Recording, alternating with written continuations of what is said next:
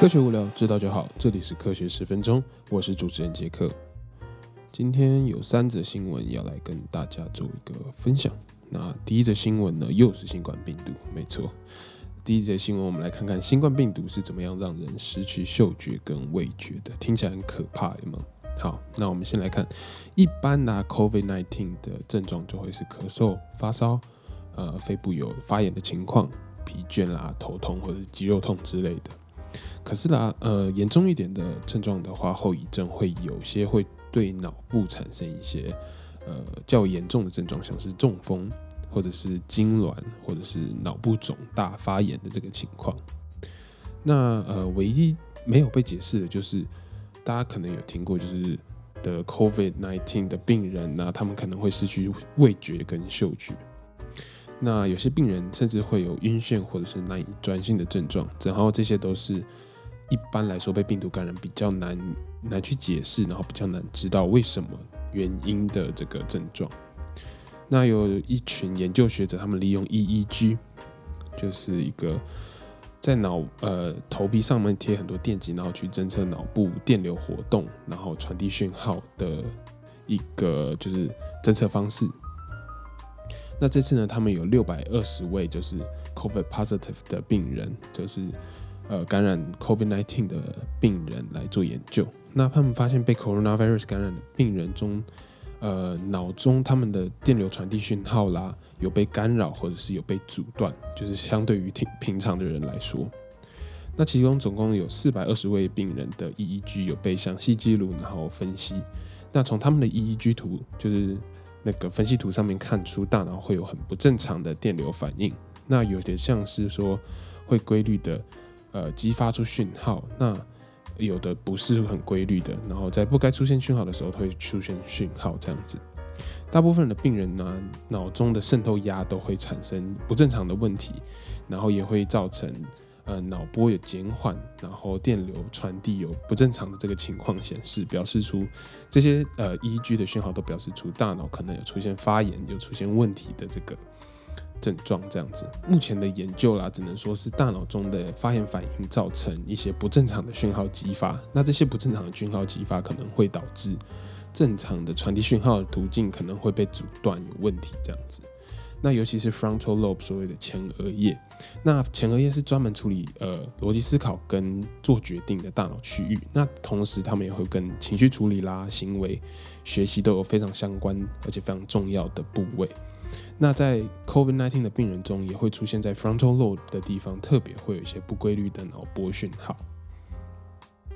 那这边讲一下，就是这篇报道它后来可能就是他没有很深入的去讲说到底是。什么样的一个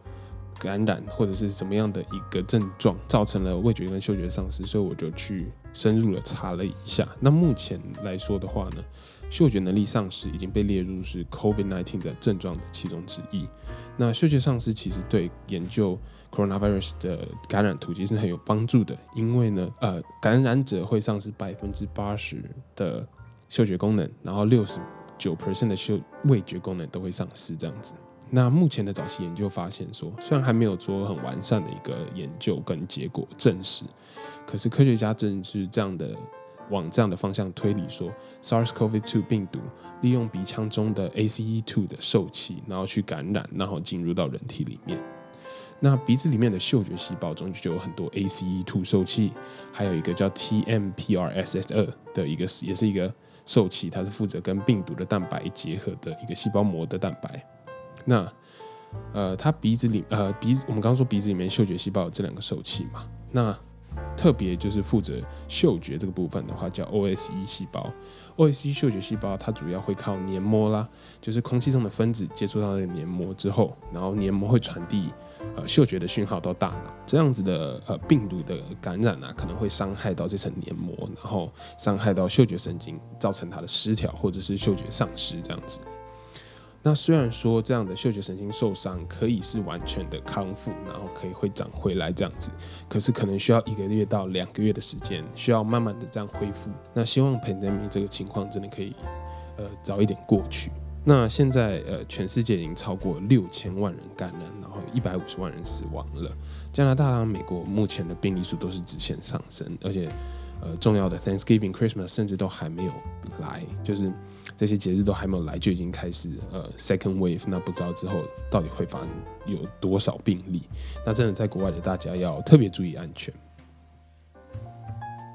好，那第二则新闻，我们来讲讲我们比较少讲到的一些科技方面的主题。那我们就来讲人工智慧好了。电影啦，《全民公敌》跟威尔史密斯拍的那一部，可能很久以前大家有看过的话，就是讲到机器人、人工智慧对于人类生活所呃做的一些威胁。那这样的电影题材其实已经就是被好莱坞拿到拍都不能再拍了，已经非常多了。可是对于我们现在生活来说，其实已经有这样的一个入侵的情况发生了。那最近我也是看了一部《Social Dilemma》的的纪录片，在 Netflix 上面，它是一部现在算是蛮红的一部纪录片吧。那这个纪录片呢，请来很多很多电脑工程师，有很知名的 Google 啊、Apple 啊、Facebook 的，或者是自然或者是 Instagram 这些呃社群媒体的工程师跟社群媒体的经营者，然后背后的人来跟我们讲解，就是设他们设计出来的人工智慧这个演算法是怎么样投广告在你的手机上，然后让你呃会一直想看它，然后让你会想买上面的东西，那都会想尽办法。去挑选你喜欢的主题，去吸引你的目光，抓住你的眼球，让你不断的、不断的使用，然后就会进而有更多的广告利润啊，或者是你会买东西赚钱这样子。那我们回到主题来说的话，人类到底会不会被 AI 入侵？那其实是有可能的，因为在 Social Dilemma 里面有讲，其实他们所呃设计出的这个人工智慧的演算法，他们并没有想到说这些人工智慧演算法到后来，他们可以自己。呃，就是有演算出哦，怎么样才是对于这个个人最呃好的一个演算法，然后去投放这些广告。其实他们当初并不是有这样的一个看法的，所以呢，AI 就自己就是会有一套他们自己的系统这样子。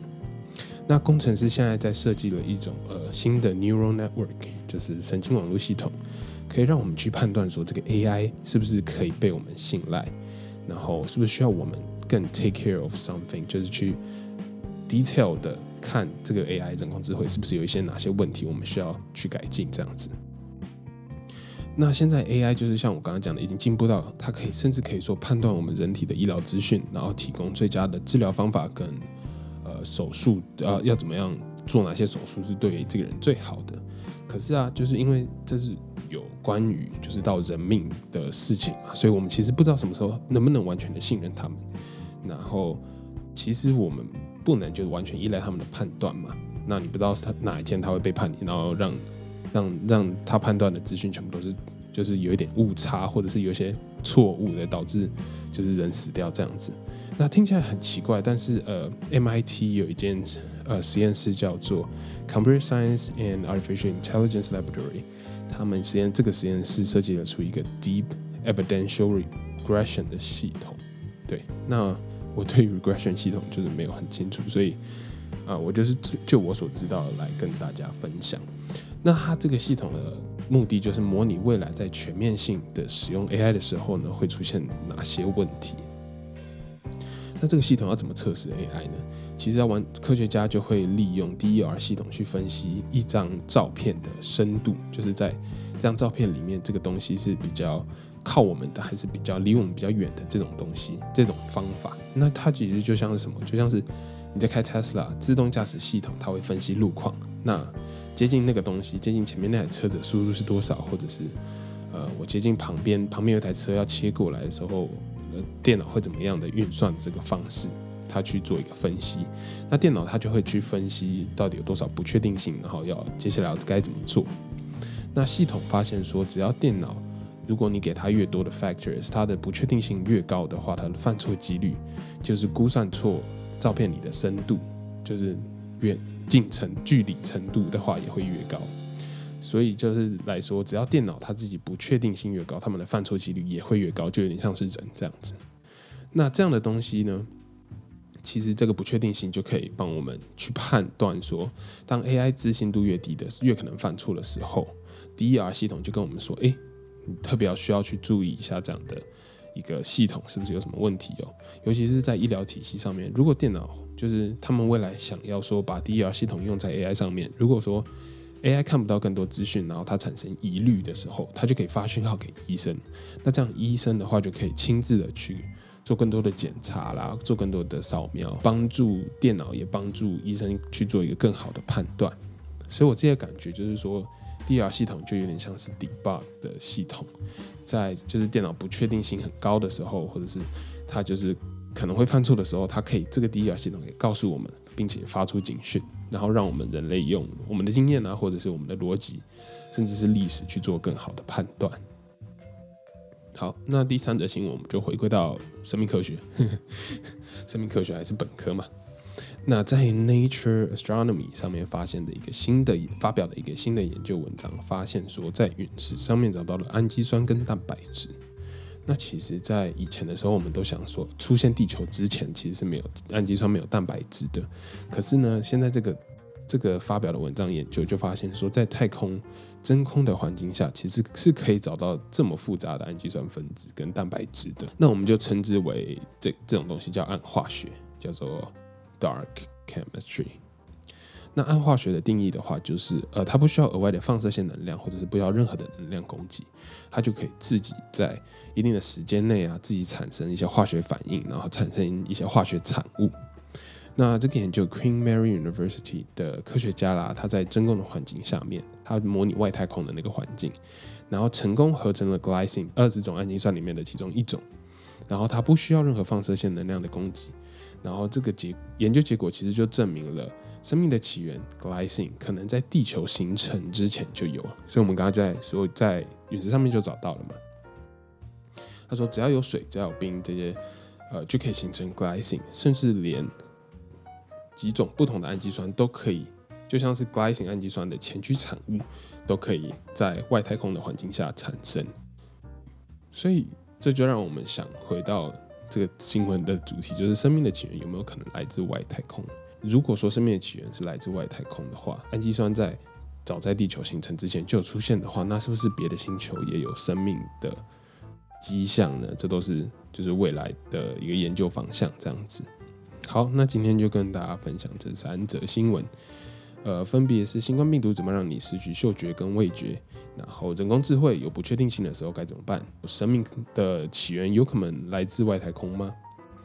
那喜欢科学十分钟的话，记得到 Apple 五星留言哦。那我们就下次见了，See you。